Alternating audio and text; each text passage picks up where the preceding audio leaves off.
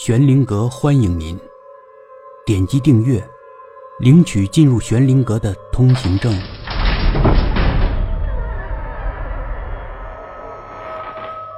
女厕疑云上，新来的实习生小小，因为长得有几分林志玲的模样，成了公司很多男人觊觎的对象。当然，也少不了那几个变态 IT 男的暗中观察。马克就是这群变态男中的一份子。他通过这几天的观察，发现了一个奇怪的现象：最近这段时间，小小似乎不再使用自己公司的卫生间了。这是一个惊奇的发现。马克认为，不是公司的卫生间有问题，就是小小有问题。他利用自己上男厕的机会，贴着墙壁。听了听女厕那边的动静，没有发现异常。这一天，正好轮到马克和小小同时值夜班。马克心里有了算盘。小小，买了饮料给你。马克将一瓶四百毫升的橙汁放在小小的桌子上。别客气，难得一起值夜班。谢谢，马克。小小道谢。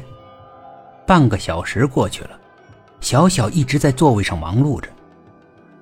小小，喝点水吧。马克走过去，倒了一杯水，放在了小小面前。谢谢。小小将水杯放在一边，并没有喝。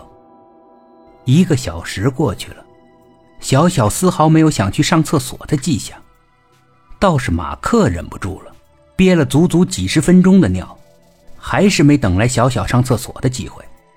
要知道，这栋大楼里晚上只有他们公司有值班，所以今晚如果小小想去上厕所，只能在自己公司里解决了。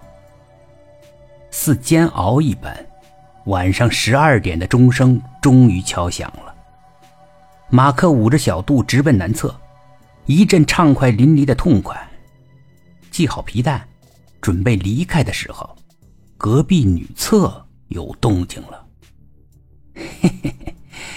终于等到你了，马克一下子来了精神，心道：小小到底还是憋不住了。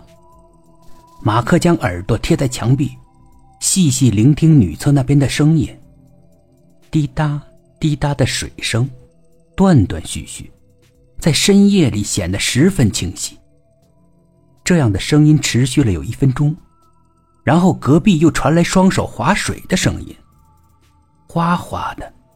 马克搞不懂，小小究竟在做些什么。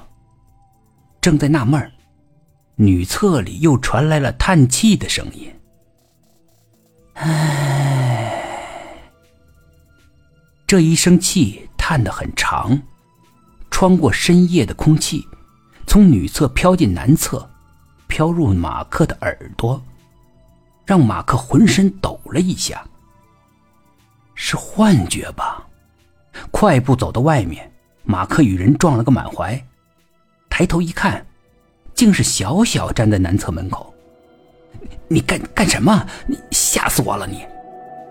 马克大声嚷道：“听到了吧？就是这种声音。”小小伸出食指，轻轻的说：“嘘。”此时此刻，女厕里面的水滴声、划水声，还有女人的叹息声，有节奏的交替着。